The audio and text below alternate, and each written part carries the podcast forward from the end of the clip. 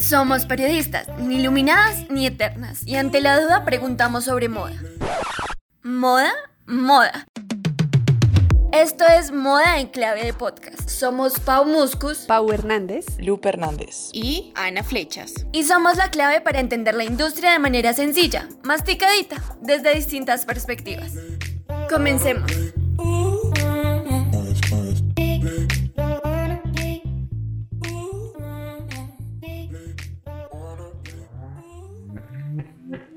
Hola,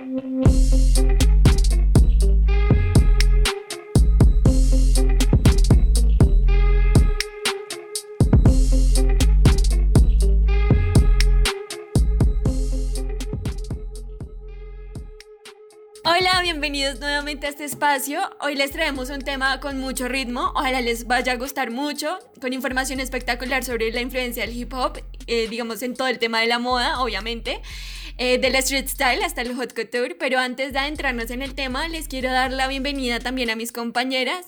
Hola chicas, ¿cómo están? Hola Pau, hola, Hola, Ana, Pau. hola Lupe, hola Pau, Hola, Ana. chicas, Hola a ¿cómo todos los que nos están escuchando.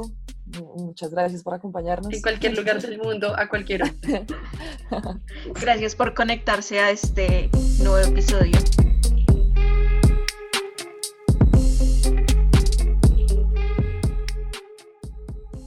Eh, como les estaba contando, pues hoy vamos a hablar como un poco sobre la influencia de la cultura hip hop en la de moda y pues sobre todo la trayectoria, porque creo que vale la pena y cabe resaltar no solo porque digamos estamos a unos pocos días de celebrar en Bogotá el hip hop al parque, sino porque la moda digamos de toda esta cultura y de toda esta estética eh, pues digamos, ha marcado, digamos, nuestro día a día y la forma en la que vestimos inconscientemente. La gente a veces dice, bueno, yo no me identifico tanto con los, con los referentes de este género musical, pero digamos, creo que de verdad hace parte de todo lo que vestimos a diario. Eh, les quiero contar un poco sobre esto porque creo que es muy importante. Esta cultura y esta estética se remonta a los años 70 con los B-Boys en las zonas más pobres de Nueva York, sobre todo digamos como en Queens y sobre todo en el Bronx, entre muchachos afroamericanos y pues de origen humilde. Esta estética es atípica de los primeros raperos y cambió, digamos, conforme a las décadas siguientes. Al principio se hicieron presentes, digamos, en los pantalones de cuero, en los jeans descoloridos, en los jeans descaderados y también cómo se combinaban con las camisetas rasgadas, las bandanas, las sudaderas, incluso las cadenas de oro y sobre todo los tenis. Digamos que es algo que vemos muy actualmente.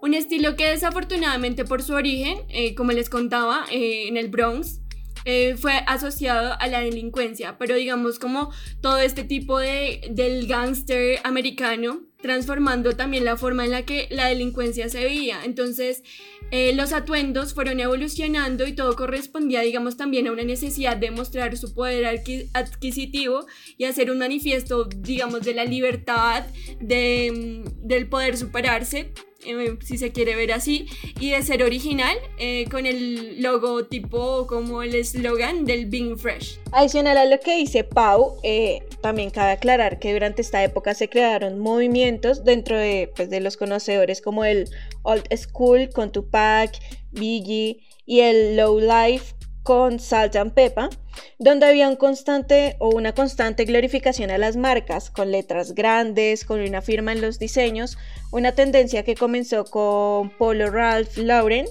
y fue tan popular que posteriormente se fue asimilando por las demás casas de moda, y que, cosa que todavía se mantiene en la actualidad. En el programa estaremos mostrándoles la transformación que promovió el hip hop y la cultura del rap hasta la actualidad y la influencia de artistas como Kanye West en el sistema de la moda. Por eso hoy les queremos contar un poquito de la historia de algunos de los artículos que están más asociados con esta estética del hip hop, tanto en las mujeres como en los hombres, y la importancia que tiene esta para el movimiento. La colección.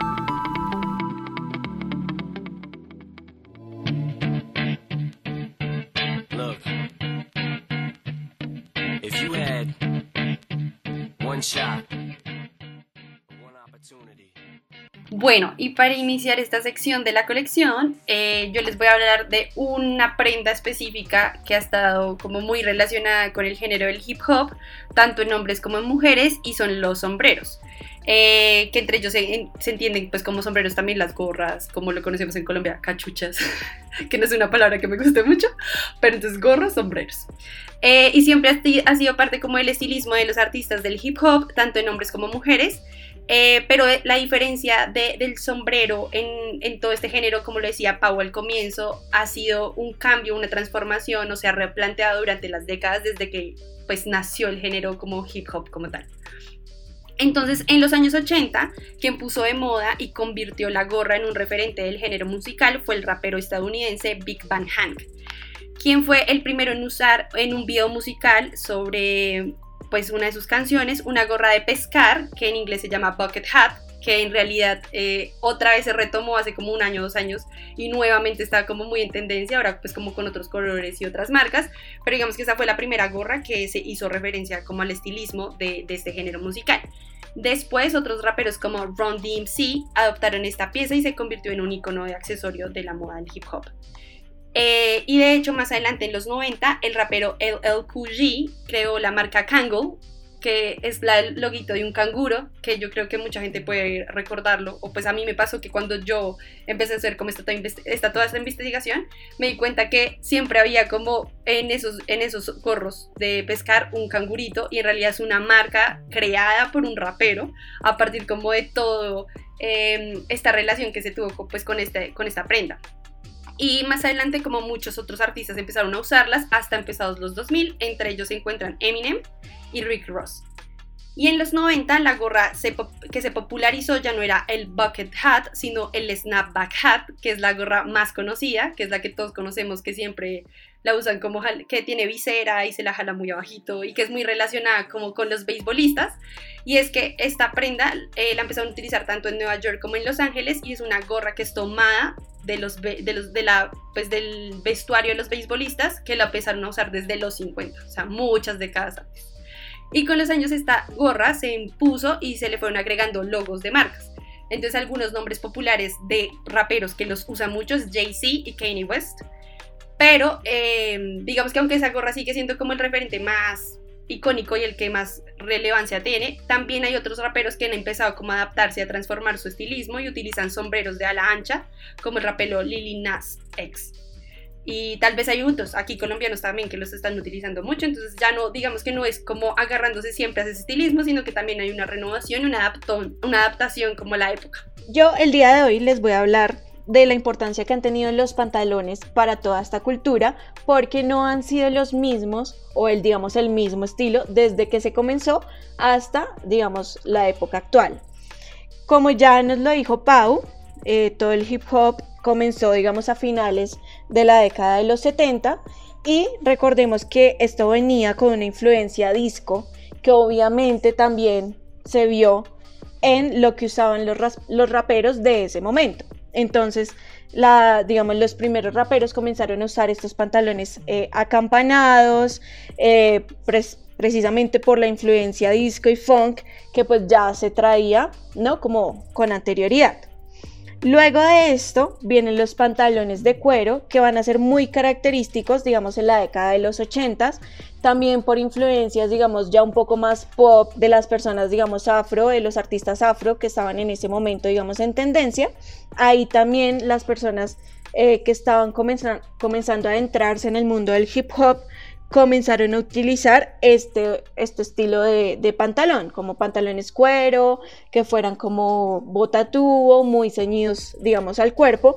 Y esta tendencia ya la viene a rescatar Kanye West, ahorita ya casi 30 años después, digamos, como rescatando algunos, algunas cosas típicas o, digamos, tradicionales de la cultura, ¿no? También como las bandas en la cabeza, que pues eso es lo que vemos que Kanye West eh, se ha convertido en uno de los principales exponentes, digamos, de la moda y que ha sabido mezclar tendencias nuevas con em, tendencias, digamos, ya un poco de, de los principios del movimiento.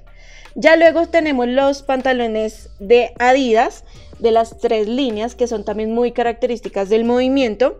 Estos comienzan, eh, digamos, a mediados de los 80, finales de los 80, comienzos de los 90 y eh, digamos el término que se utilizaba para estos pantalones eran los bean breakers. Eh, un nombre más que apropiado teniendo en cuenta, digamos, el inmenso número de beat boys y beat girls que los han estado llevando a lo largo de las décadas, también, digamos, hasta la época actual, porque Adidas ya se comenzó digamos, hacer una marca que está muy ligada al hip hop a lo largo de su historia y pues también hasta la actualidad. Ya, por ejemplo, tenemos los pantalones anchos y eh, que van, digamos, un poco escurridos. Y sobre estos, digamos que hay varias historias, pero la más importante es que esto viene de las personas que estaban, digamos, en la cárcel en esos momentos en Estados Unidos y resulta que a ellos les daban, a los reclusos les daban pantalones de una sola talla que eran XL o XXL. Entonces ellos tenían, digamos que aprender a caminar con estos pantalones anchos porque pues por razones de seguridad no les daban ni correas ni cordones para poder amarrárselos porque pues esto podía poner digamos en peligro la vida de los otros reclusos. ¿Cómo llega esto de las cárceles a las calles digamos de Nueva York? Eh, o de los barrios como marginales, por así decirlos, porque sabemos que el hip hop se ha dado en barrios que tienen problemas sociales o condiciones digamos, sociales bastante complicadas. Esta ha sido una de las características del hip hop. Y es que, claro, las personas salían de la cárcel, muchos se llevaban esta ropa y pues comenzaban, digamos, a utilizarla en su día a día y eso también les mostraba como un poco de respeto, ¿no? Como, bueno, yo salí de la cárcel, estuve allá por ciertas razones y esto también les empezaba a dar como un estatus.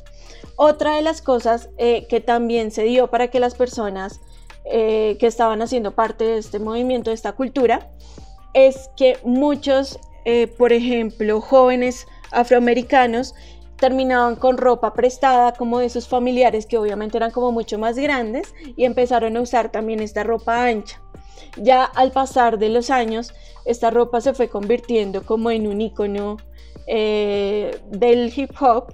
Y pues como vemos esto, esto se quedó casi a finales de los 80 para ya principios del 2000, 2010, que es cuando se empieza, digamos, a otra vez a dar un cambio en la ropa, se empiezan a usar los pantalones un poco más, digamos, pegados, no tan anchos, pero digamos las camisetas sí siguen siendo muy holgadas, como ya lo dijo Pau, pues se siguen usando gorras, como que siguen habiendo elementos muy característicos, pero sí como que han ido evolucionando, ya los pantalones no son tan anchos, no son tan caídos, eh, pero pues igual sigue habiendo como una pequeña influencia en dejarse un poquito escurrido el pantalón y no como tan a la cintura con la correa. Yo quería agregar a esto que nos estaba contando Ana, eh, que es mi personaje eh, de una película que literalmente tiene ese porte o ese estilo, que es en o la película Ni Idea, el novio de Dion literalmente se dice así. Y me encanta porque en la película hacen como, pues eh, Cher hace como esa crítica, ay, los jóvenes de nuestra generación cómo se visten y que yo no sé qué, y siempre es como con los pantalones y siempre se los está recogiendo como para subírselos y pensé de una en eso. Claro, pero bueno, y es que además de las prendas de vestir hay un elemento pues innato en la cultura del hip hop que también le permitió a este género de música sentar un precedente y ese ha sido su cabello. Realmente es que hay, una, hay una historia increíble detrás de estas famosas trenzas que no sé si ustedes recuerdan que son pegaditas al cuero cabelludo que digamos aquí en Colombia son muy, muy representativas de la costa porque cuando uno va a la playa, al, al sí, a la, a la costa colombiana están las mujeres afro que, que te piden eh, por, por cierto, no sé, 20 mil pesos, te hacen las trencitas pegaditas al, al para que no se te dañe, digamos, el cabello en el, en el mar, ¿sí? Pues resulta que estas trenzas y otros estilos que, que esta cultura afro ha utilizado en el cabello, como lo son las tropas, los gusanillos, los guineos, las cangas, las crinejas, los moteados, los dreadlocks, los afros, los moños e incluso las figuras que se rasuran en la cabeza, todas son figuras de resistencia. Pero bueno, ustedes dirán, ¿por qué? ¿Cómo así que resistencia? Bueno, resulta que muchos, muchos años atrás, durante la época de la esclavitud, los afrodescendientes usaban su cabello para dibujar. Sí, pero nada más y nada menos dibujar en su mismo cuero cabelludo. Ellos que dibujaban, ellos dibujaban los mapas que los llevarían hasta los palenques, que eran, eran pueblitos escondidos en la selva, donde ellos se reunían eh, donde habían esclavos que habían logrado fugarse de sus amos y allí formaban como un, estilo de pueblito. Bueno, ellos se guiaban por las líneas que habían en su cabeza, pero pues no era, no, eh, estas trenzas no les ayudaban solo a esto, porque también entre las mismas trenzas, entre los mismos caminos que ellos dibujaban, también escondían oro, pedacitos de oro, que luego ellos les, les ayudarían para comprar su libertad Además, además del oro, también ocultaban semillas que les servirían, pues, eh, tiempo después para asegurar su alimentación. Entonces, pues, esta es, es una increíble eh, capacidad que tuvo, la, eh, que tuvo la, la cultura afro para utilizar las trenzas que hoy en día más adelante empezamos a ver hasta ni siquiera, ni siquiera propiamente de la cultura del hip hop, sino que se fue trasladando a, otros, a otros eh, representantes de la cultura pop, como lo fue Britney Spears en su época también, que utilizó mucho estas trenzas. Eh, y digamos que al momento de hablar de, de, de, estas trenzas, también se empieza, pues yo que estuve investigando un poquito, también se empieza a hablar un poquito de la apropiación cultural. ¿Sí? Pero entonces, ¿qué pasa con esto? No significa que porque estas, estas trenzas sean eh, innatas de la cultura afro y vengan como con esta historia un poco fuerte, un poco dura, no significa que ya nadie más pueda utilizar estos estilos, sino lo que se trata de, explicar y de entender esta historia es que se reconozca y se respete tanto eh, cuando nos vamos a acostar, nos hacemos una trencita, entendamos por qué, de dónde vienen estas trenzas y, por qué eh, son tan reconocidas, digamos, hasta hoy en día. Sí, y con respecto a este tema sobre la apropiación cultural, creo que es muy importante también resaltar el siguiente em, elemento que les voy a comentar, que son las candongas eh, o pendientes de aro, o incluso en inglés eh, se llaman Dark Knocker Hoops, que es una tradición antigua, tanto que su primer registro es eh, de la antigua Mesopotamia del 2500 a.C. Porque digamos de diversas culturas a lo largo de la historia las han usado dándole diferentes connotaciones como poder, prosperidad y, e incluso dinamismo. Eh, esta digamos, este, este elemento tan fundamental que ahora se usa pues casi que a diario por todas las mujeres, incluso por hombres también, en 1960 se convirtió en parte de la vestimenta afrocéntrica del movimiento Black Power en Estados Unidos.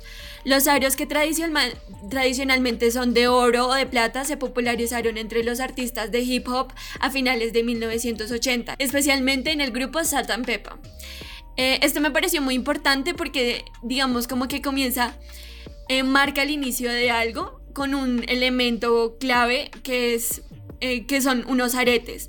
Digamos, antes eh, usar aretes para un hombre y pues porque simplemente lo podemos ver en la historia era algo eh, disruptivo, algo que no se usaba y que digamos con el movimiento hip hop fue algo que mm, le dio inicio a una nueva forma de usarlo, incluso las personas afroamericanas tienen una connotación muy importante con respecto a las candongas porque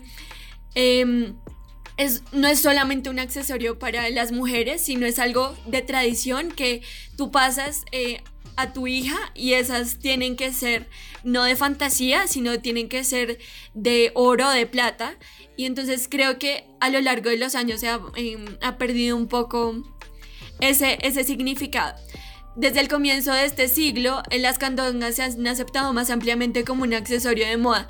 Tal apropiación convencional es vista como problemática, creo, por muchas mujeres negras y latinas, por lo que les estaba comentando, porque es algo eh, que viene contigo, no, no es algo que tú puedas eh, decir como, bueno, eh, las voy a comprar a la calle en 5 mil, porque eso es lo que se está viendo usualmente. Y pues digamos que ya, ya no hay como ese sentido de, de dónde viene lo que estoy usando.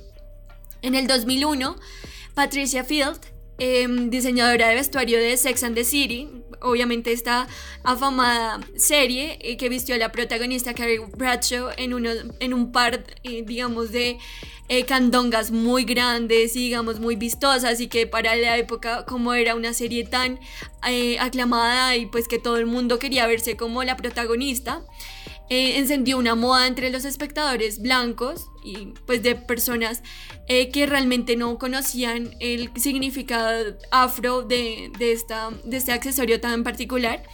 Y entonces, digamos, como que esto, nuevamente lo que cuestionaba Lupe con su, con su análisis, eh, de, sobre el cabello es de dónde vienen las cosas y, hasta qué punto eh, se puede llamar apropiación. Digamos que durante esta época fue muy, muy discutido en el, pues digamos, entre la cultura afro y sobre todo, sobre todo en Estados Unidos, eh, como la, como porque se están usando, porque están usando unas candongas que no les pertenecen. Y entonces digamos como que hay parte, digamos, la, el cuestionamiento sobre cuál es la línea entre la inspiración y la apropiación y que está bien y cuando se cruza fácilmente entre la historia de un privilegio de raza y de clase y pues no se reconoce lo que realmente es. Eh, yo quería retomar algo de lo que está diciendo Pau Moscos ahorita al final sobre el tema también como de esa línea, pero un tema como respecto a lo de clase y retomando el comentario que había hecho al principio, pues antes cuando Ana estaba hablando de los pantalones sobre este personaje de la película Clueless, que pues igual él es una, no es una persona como de ese como gueto o ese grupo social al que se refería Ana, o sea, es una persona que tiene mucho dinero, o sea, es de gente rica de Los Ángeles, pero como ellos también se apropian un poco como de utilizar ese tipo de estilo, digamos en el caso de los pantalones, no sé si un poco relacionado también como al tema de, de ser afro o de ser negro, porque él lo es y como también se siente de alguna forma relacionado como con lo que piensan ellos, porque igual el hip hop también nace como en estos barrios de, de, negros en, en, Estados Unidos, entonces puede ser un poco relacionado, pero también se ve eso un poco teniendo en cuenta el contexto que Ana nos dio de por qué empezaron a utilizar los pantalones de esa manera, como ellos también siendo igual de la misma como comunidad, apropiarse sin tener en cuenta el sentido y el origen de ese estilo y de esa prenda. Sí, totalmente. Y además, un poco para seguir eh, esta línea, creo que es cuestionable, eh, digamos, el origen de Eminem como una potencia en la música. O sea, el tipo era blanco, eh, o sea, nada que ver con, con, digamos, como lo que se veía en esa época del hip hop y de esta cultura. Y creo que fue muy disruptivo y creo que también eh, planteó nuevos cuestionamientos sobre eh, porque naces en la calle eh, y tienes una vida dura, te tienes, tienes derecho, digamos, a apropiarte de un significado que hace de mi cultura y de mis rasgos y como de mi eh, ascendencia eh, y pues digamos de toda la cultura de afro en Estados Unidos. Creo que ellos tienen, bueno, no ellos solamente, pero digamos que ahí ha estado muy marcado incluso en esta época que hemos visto en los últimos meses. Eh, sobre el movimiento Black Lives Matter, eh, que pues digamos que no se queda en solamente, bueno, lo, vimos, lo vivimos unas décadas antes eh, o lo vivimos con la esclavitud. No sé si me hago entender, como que también hay que remontarse hasta el principio de las cosas para entender de dónde viene cada cosa. From Bro.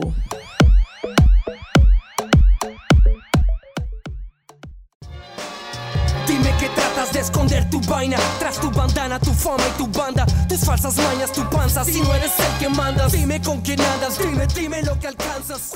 Bueno, y un poco para seguir con esta discusión y seguir como indagando sobre el origen del hip hop y cómo se mezcló con la moda, hablamos con un grupo muy importante de MC o hip hop eh, muy reconocido aquí en Colombia que se llama Tres Coronas. Entonces le damos la bienvenida a Sebastián Roca y a Poncho, eh, integrantes del grupo. Bienvenidos. Buenos días, bien. Buenos días, buenos días. Gracias por la invitación. Estamos bien. ¿Cómo van ustedes? Muy bien, gracias. Muy bien, muchas gracias. Nos enteramos que ustedes van a sacar una línea de ropa y quisiéramos preguntarles eh, si esta, si esta línea de ropa tiene alguna relación con el lanzamiento de su nuevo álbum que está programado para fin de año y con lo que describen en él como la época era dorada del hip hop.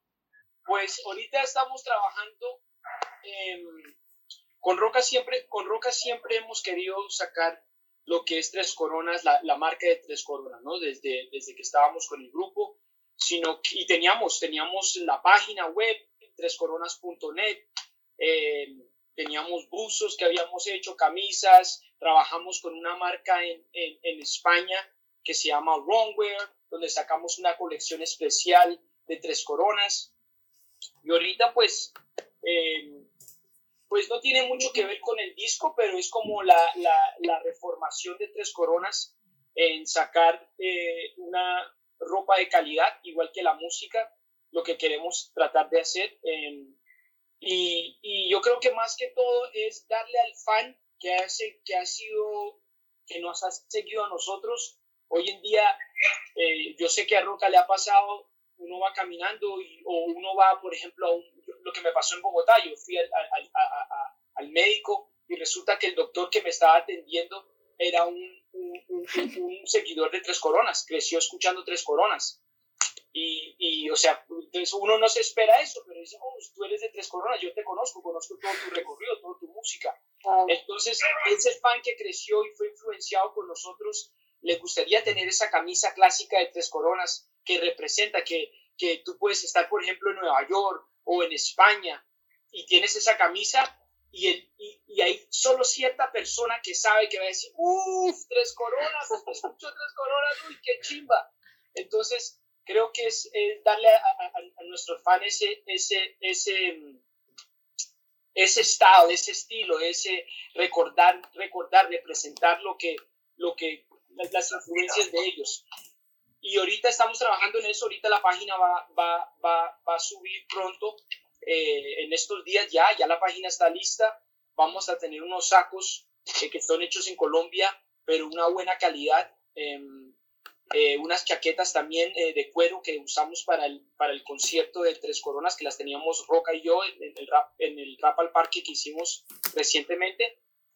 Y, y van a haber más cosas, ¿no? Van a venir gorras, van a venir más cosas, pero este es el propósito detrás de la marca, es, es eso, darle, darle eh, eh, representar esa escuela de, de buen hip hop eh, de- que, que tuvieron las influencias y, y la- hasta la nueva generación que ahora nos está conociendo. Y es que en el video de Ego Trip vi que el estilo que utilizaban en el video era como muy clásico, como, como el hip hop clásico de los 90, eh, como utilizar esos snapbacks, hats, eh, las joyas, las chaquetas como con mangas eh, en pues grandes.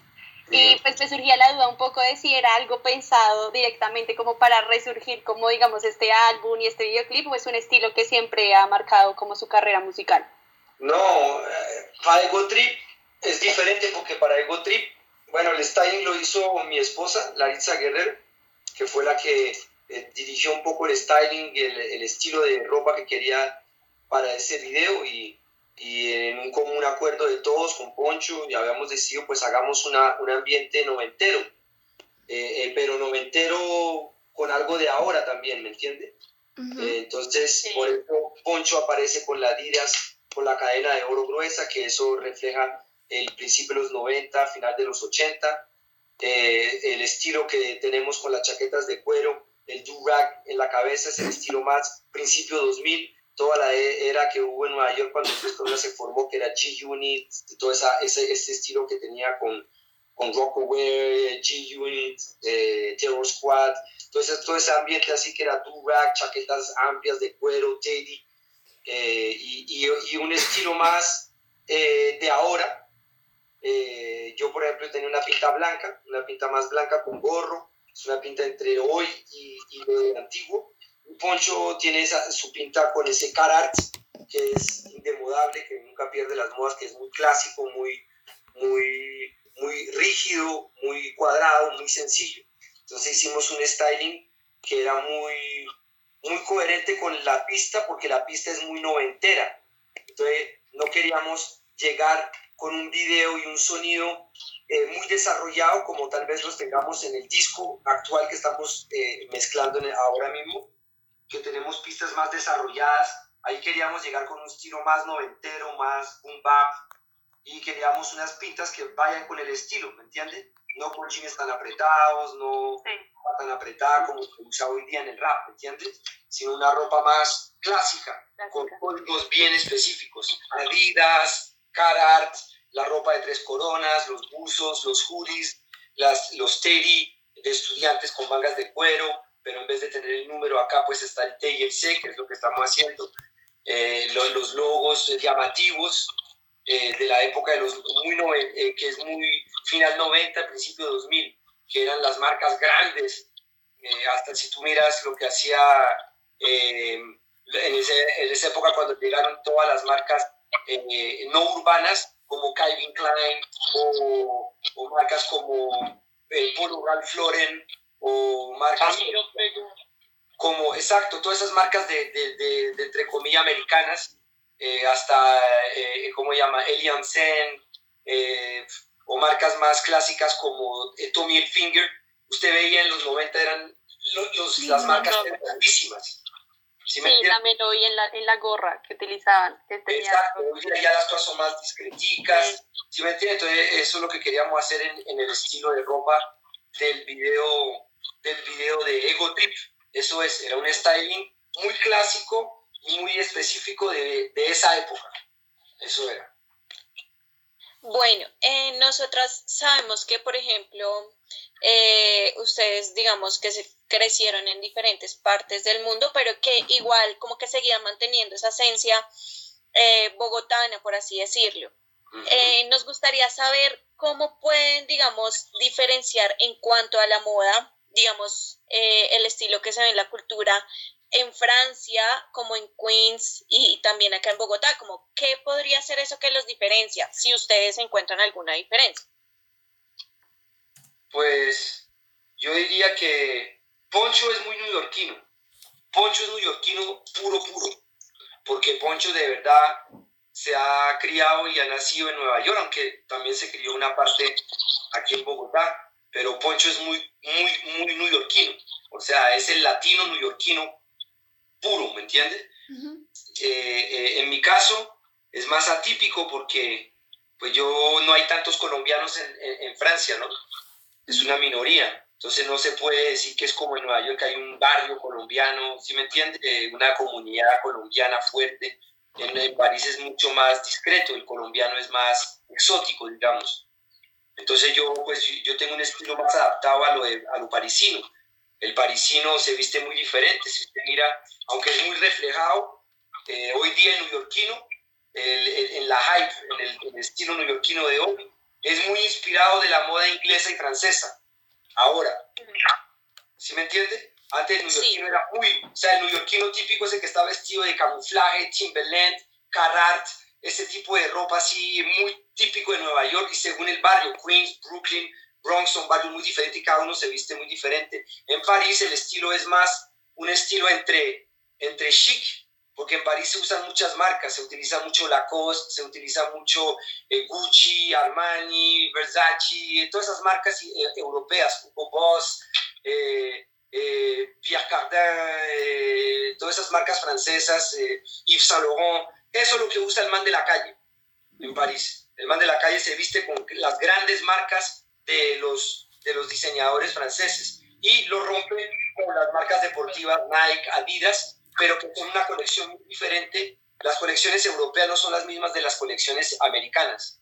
Las, si usted mira bien, en Inglaterra y en París, eh, la ropa es muy apretada. es mucho más apretada que en Estados Unidos. Ahora se ha uniformizado más por Instagram, por Internet, ya todo el mundo se, se vuelve a reunificar, pero hace, hace como cinco años atrás, si usted ve un video de rap francés de hace cinco años, si usted ve cómo están vestidos el rap francés y ve un video de hace cinco años de cómo están vestidos el rap americano, es muy diferente. Un ya poco día también. se une más, se une más. ¿Por qué? Porque ya todos los americanos van a los desfiles eh, eh, de, de la franceses y se adaptan ropa francesa y la adaptan al americano. Yo pienso que hoy día todo, se- todo el mundo se influencia. Se influencian los franceses de los gringos siempre, pero también los, los gringos de los franceses, y etcétera. Entonces, la, Sí. la- esa es la fuerza de la, del hip hop, que nunca el hip hop se ha, se ha muerto ni, ni en su música, ni en su moda, ni en su baile, ni en su manera de progresar, de evolucionar en, su, en sus artes y en sus disciplinas, es porque el hip hop no para de ser un movimiento que se reestructura, que se reintegra, que se, rea- que, que se reafirma una identidad, que se vuelve, que vuelve a, a- a utilizar algo de otra cultura y la, la asimila al hip hop. Un poco hablando Entonces, también como de esa identidad, eh, nosotras hablábamos como en el programa y pues conversando como sobre, eh, digamos, esta vestimenta característica de los raperos, en especial de los 90, había una asociación muy clara como con la delincuencia y pues digamos con usar, por ejemplo, el hoodie o cosas como eh, pantalones desgastados, digamos como que te clasificaba dentro de un tipo de sociedad y en especial en Nueva York. Entonces yo quisiera saber desde su perspectiva eh, si, pues cuál es su opinión eh, frente a esa asociación y si en algún momento la han vivido. Poncho, hable, dígalo. Pues, o sea. ¿quieres que te diga una cosa? Lo viví, lo viví más en Bogotá. Ok. Lo viví más en Bogotá cuando yo, cuando, cuando, cuando, porque cuando yo llegué a Bogotá, eh, pues yo venía ya con un estilo de rap de aquí, ¿no? Eh, entonces llegué allá y allá era, quería vestir con mis jeans anchos, con la, con la camisa ancha, era la época de, de, de los 90, entonces era todo ancho, Timberland, gorras, eh, trenzas, eh, y entonces en Bogotá lo veían a uno como que este man quién es, de qué barrio es, este man es del, de- del sur, este man que tiene, o sea, te veían como un marciano. Entonces eh, la discriminación empezaba ahí. ¿Me Sí. entiende? Que es algo que siempre ha, ha habido en, en Colombia, eh, que te miran eso y que, que tiene puesto, de dónde viene, qué barrio es, que no sé qué, que no sé cuánto, ta, ta, ta, ¿verdad? Míralo, no se acerque, lo te va a robar, no sé qué, no sé cuánto. Entonces lo viví más allá, aquí, aquí, aquí se vivía, pero no se siente nada porque todo el mundo en el barrio está así, Sí. ese estilo, pues el barrio mío donde yo estaba, ya uno se salía a los barrios y uno iba a otros lados, ya era diferente, pero en Nueva York, en la escuela, en el barrio mío, era el- el- todo el mundo se vestía igual, todo el mundo, ¿me entiende? Sí. Pero en Bogotá, en Bogotá sí era, en Bogotá se sintió más, en Bogotá sí se veían como, como un bicho raro. Entonces, sí se, se- sí se- se sentía eso, se, se- siente el- el- el- la discriminación por lo que, por el estilo o por el género musical que, que tú estás escuchando, ¿me entiendes? Eh, ni saben, ni saben qué es.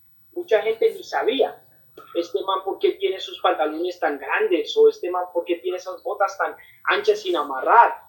¿Me entiendes? No entendían. Sí. Creían, no, mejor no se acerque a, a ese gamín.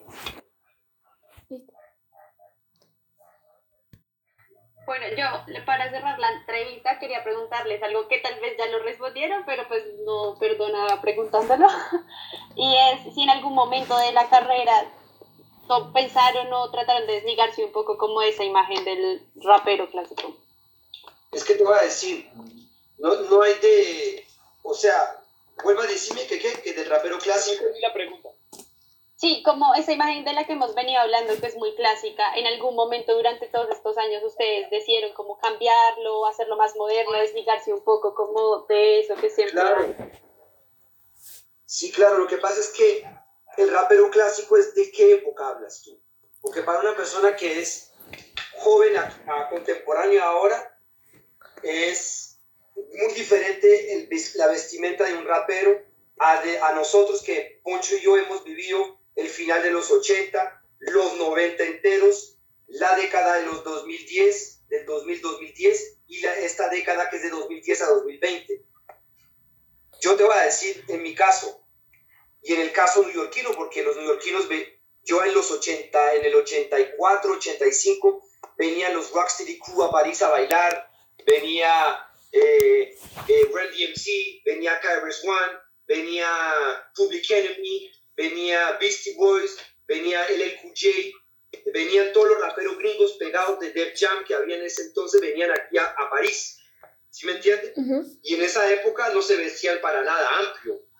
Al final de los 80 se vestían en Gucci, Armani, Louis Vuitton, Adidas, Nike, era ropa apretada, usaban los Teddy NFL, NFL, los Teddy Giants, de equipos de básquet o de, o de equipos de béisbol, y, y rompían el estilo entre eh, ropa de Gucci Armani con, con, vestu- con vestuarios más urbanos de, de equipos de básquet y de, de béisbol.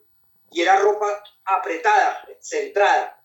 Era ropa apretada. Entonces yo cuando empecé en el rap, los que yo veía raperos eran breakers, eran los breakers. Y los breakers no bailaban con ropa ancha, porque se tenía que ver los movimientos del cuerpo. Ellos usaban eh, sudaderas fila, sudaderas adidas, sudaderas Nike, eh, no tanto Nike, en esa época era más eh, Sergio Tacpila, Fila, fila, era fila, fila, eh, eh, eh, Reebok, eh, Sergio Tacchini, eh, fila, bueno, todas esas marcas así eran sudaderas apretadas, apretadas. Yo cuando entré en el rap, yo usaba ropa reapretada, porque no existía la ropa ancha en el rap, no existía la ropa apretada. Fue los 90, como a partir del 92, 90, 93, 90 y esa, que los raperos empezaron a llegar con ropa ancha. Y ahí fue que llegaron las marcas urbanas, porque antes para tener ropa ancha había que comprar una ropa XXL de una marca conocida. Cuando ya llegaron ropa como Fubu, eh, Cross Color, eh, todas esas marcas urbanas que, que empezaron a llegar al mercado, ya llegaban para tallas de gente de nuestra estatura, pero amplias. Era ropa baggy, lo que llaman los baggy, los baggy, la ropa ancha. Eso Sí. fue como a mediados de los 90, ¿sí me entiende? Cuando terminaron los 90, eh, la moda también cambió. Llegó otro estilo de ropa diferente.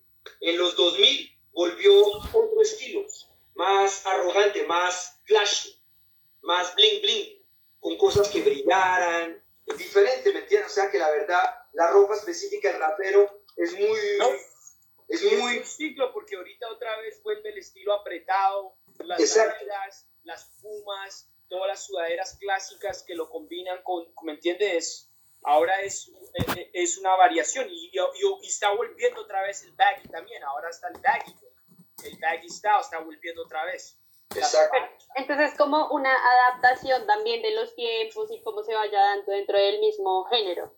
Yo pienso que según la edad que tú tienes, yo pienso que, que ya Poncho y yo, que ya llegamos al cuarto piso, cuando y que ya hemos vivido todas esas épocas, pues para mí y para Poncho es difícil de todos modos usar un pantalón tan amplio y ropa tan amplia como la usamos antes. Y al igual, Poncho y yo tampoco usamos ropa tan apretada, tan apretada. No logramos. Entonces hacemos una combinación de los dos.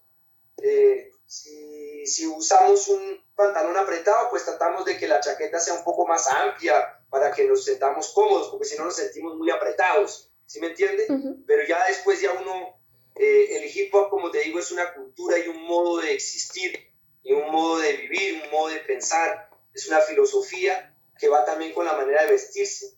Eh, el hip hop debe ser práctico. Eh, cuando tú te vistes eh, eh, eh, hasta con Timberland y un jean, el rapero siempre tiene que estar cómodo, cómodo. No es una ropa eh, que tiene que, que donde usted- te sientes encerrado, porque el hip hop no, no es una música, ni en su musicalidad, ni en su baile, ni en su, ni su mínima expresión puede ser apretada. Todo tiene que ser fácil de digerir, fácil de, de- de desarrollar en movimiento. Entonces la ropa que usamos uno, Poncho y yo, siempre es práctica, es práctica. O sea, cuando digo práctica es que si, que si hay que correr, se puede correr. Si hay que pelear, se puede pelear. Si uno puede, puede pasar elegante, se viste uno elegante, rápido, se, se acomoda, porque es una mezcla entre urbano, elegante, marca, eh, marcas menos conocidas, marcas más conocidas. Uno casa una chaqueta Hugo Boss con un jean normal y unos tenis de marca, eh, o zapatos, o Clash, o Timberland, o lo que tú quieras. Entonces es un estilo diferente. Una gorra puede ser una gorra de béisbol, pero tal vez te puede poner un sombrero. O sea, es, es práctico. Es práctico. El, el hip hop rompe los, los esquemas de todas las cosas. Por eso la moda, hasta el día de hoy, se ha influenciado y ha robado y ha pillado y ha copiado y ha, y ha digerido y vuelto a digerir la ropa urbana que usan los manes de la calle del hip hop, porque es la ropa más creativa, porque es la ropa más práctica. Antes de despedirnos, eh, quisiéramos que les contaran eh, pues a toda la gente sobre lo próximo que veremos en su música, qué podemos esperar y cómo los pueden encontrar en las redes sociales. Pues esperen un nuevo disco, que venimos con un nuevo disco muy, muy, muy bueno. Eh, viene, creo que es uno de los mejores discos de Tres Coronas, de mucho amor, mucha, mucha lírica, mucha, o sea, de todos los sentimientos tiene este disco y, y, y, y creo que es un disco para nuestros fans, un disco muy clásico, un disco que, que va a romper, tienen que escucharlo para, para que el fan mismo se dé cuenta. Y, y ya nos pueden buscar en Instagram, Tres Coronas Oficial. Eh, ahí nos pueden, se pueden ubicar con nosotros, pueden escribirnos. Facebook también, Roca, es, es, es, Tres Coronas Oficial, todo es Tres Coronas Oficial. El Facebook también, el Facebook Tres Coronas Oficial y el Instagram Tres Coronas Oficial. Que estén seguros que sea el oficial porque hay muchos eh, eh, Instagrams y Facebook que no, que no son nuestros, que son falsos de los fans y gente que, que, que bueno, que, que, que, nos ha seguido y arma, arma sus propias páginas. Muchísimas gracias, Poncho y Roca. En serio, creo que fue Muchas gracias. muy productivo. Ah, bueno. Gracias, gracias. Muchas gracias. Gracias. Por Gracias.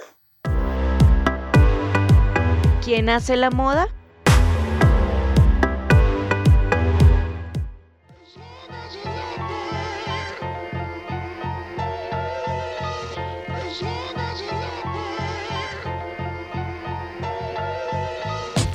Bueno, y es que cuando la música se une con la moda, las telas comienzan a tener voz.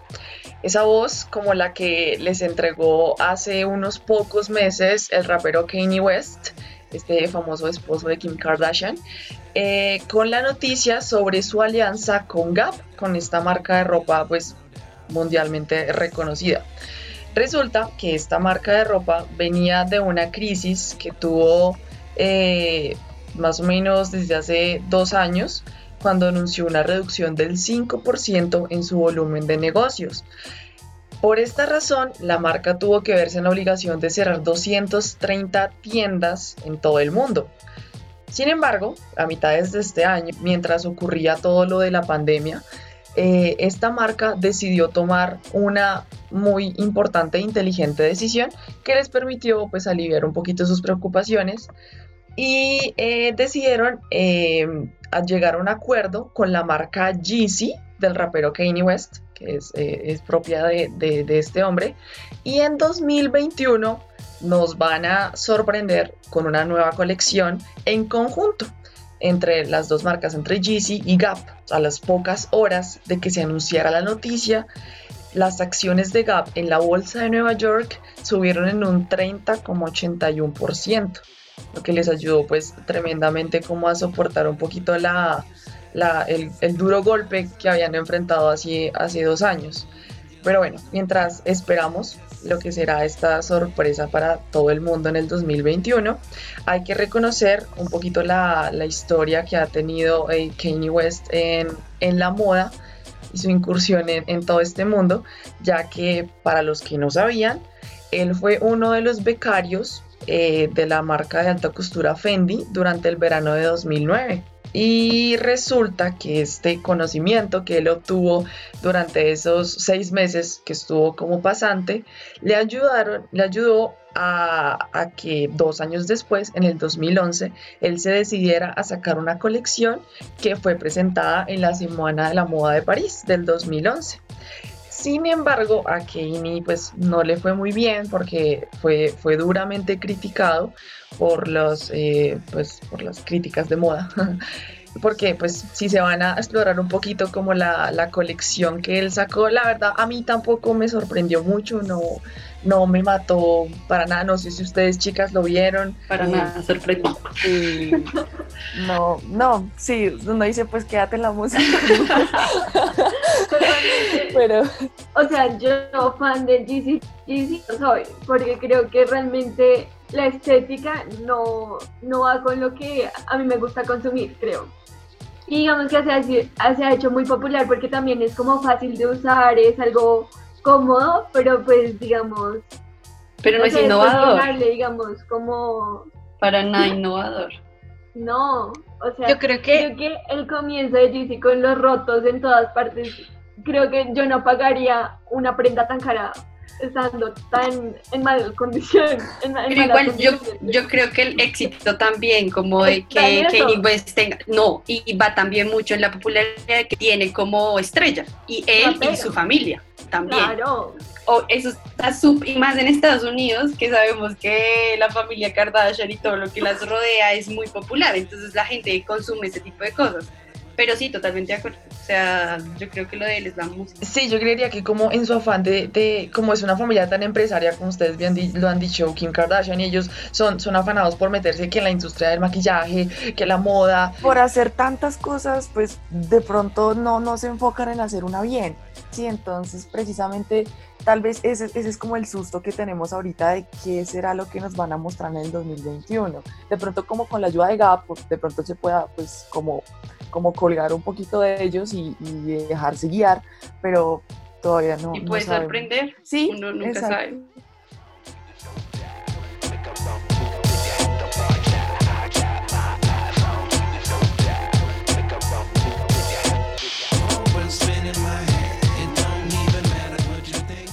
Eh, pero la influencia del hip hop también comenzó hace ya algún tiempo y conllevó, digamos, varias discusiones con respecto al original y a las falsificaciones. Y un poco sobre esto nos va a hablar Pau Hernández eh, porque hizo un pequeño recuento y pues aquí está la discusión.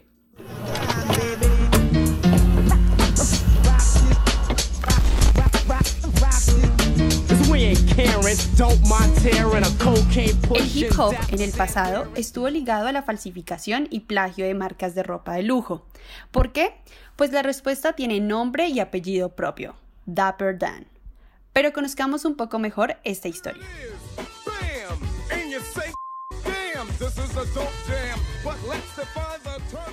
En los años 80 y 90, con el aumento de popularidad de la cultura hip hop, no solo el género musical tomó mayor influencia, sino que el estilismo y el vestuario de sus principales referentes se convirtió en moda. Un estilo deportivo, con jeans, chaquetas de manga ancha y tenis. Colorido, así, fuertes y destellantes, y aparentemente lujoso, pues usaban marcas reconocidas, mejor si sus logos se notaban en las prendas, y abundantes joyas llamativas.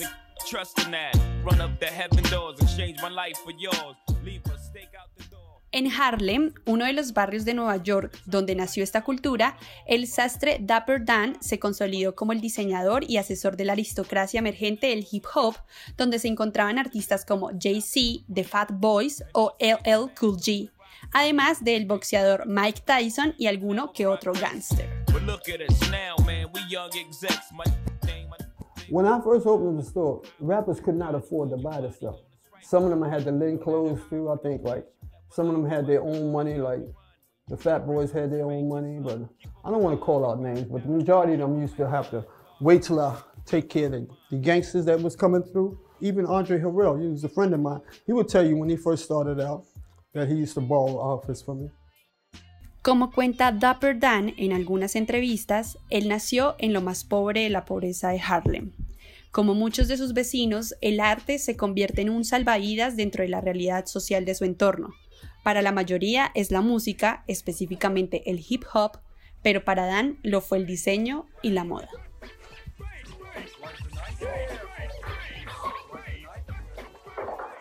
My first Benz I got in 73, so this must have been 70, 69, 70. When I first opened the store, rappers could not afford to buy this stuff. Dan siempre estuvo ligado al hip hop, pues su talento lo entregó enteramente a esta cultura. En entrevista a Mass Appeal, el sastre dijo, abro comillas, la gente habla del rap negativo o el rap positivo, pero todos son esenciales, porque es el rap el que cuenta la historia de las calles o una reflexión de lo que está pasando. Todos los raperos fueron positivos, o entonces, ¿qué sabríamos de la calle?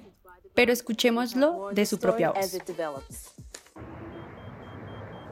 of different music spans. I mean, you, you have what people call negative rap and positive rap, but um, all of it is essential because those who are telling the story of the street are a reflection of what's happening. Either what they see or what they've been a part of, and to me that's important. If all the rappers rap positive, then what would we know about the street? Aunque su trabajo perduró por muchos años y construyó una carrera de renombre, en los años 90 fue demandado de plagio por casas de moda como Louis Vuitton y Gucci, quienes lo señalaban de apropiarse de los logos de estas prestigiosas marcas. Por esta razón, en 1992 se vio obligado a cerrar su mítica tienda de la calle 125 de Harlem, acosado por las demandas.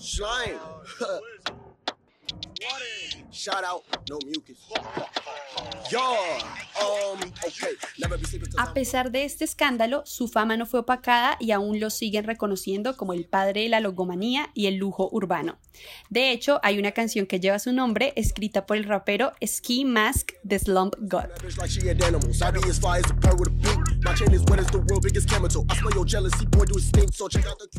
Como un acto de perdón y olvido, y como lo catalogaron algunas revistas de moda, un enamoramiento con el trabajo de Dapper Dan, en 2018 el diseñador Alessandro Micheli, director creativo de Gucci, lo invitó a colaborar en la siguiente colección de la casa de moda italiana. Las sesiones de foto de la colección contaron con la participación de jóvenes talentosos de Harlem, quienes las modelaron. Para este mismo año, Dapper Dan reabrió su atelier en la calle 125 del barrio en Nueva York.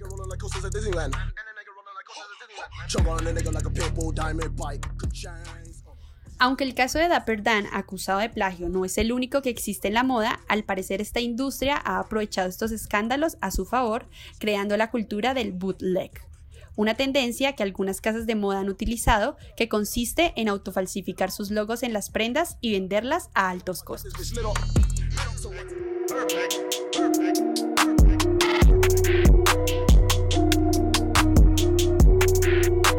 Bueno, pues estuvo muy, muy emocionante esta conversación, me gustó mucho, porque a veces, digamos, yo no consumo mucho el género del hip hop, pero me pareció muy chévere hablarlo, investigarlo, retomarlo, tener un capítulo en el podcast sobre el tema.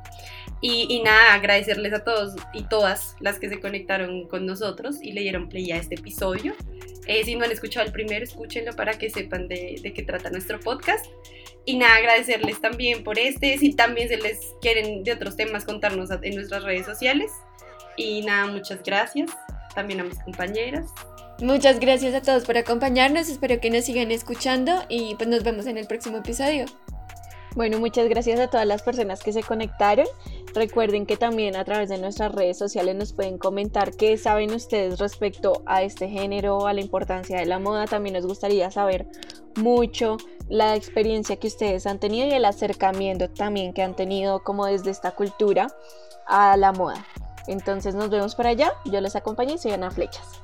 Nuevamente yo me despido de todos ustedes. Muchas gracias por acompañarnos, por interesarse en darle play a este podcast, a este episodio, por seguirnos la, los pasos, los pequeñitos pasos que hemos dado hasta el momento. Bueno, un gusto también estar con ustedes, chicas, y nos vemos en un próximo episodio.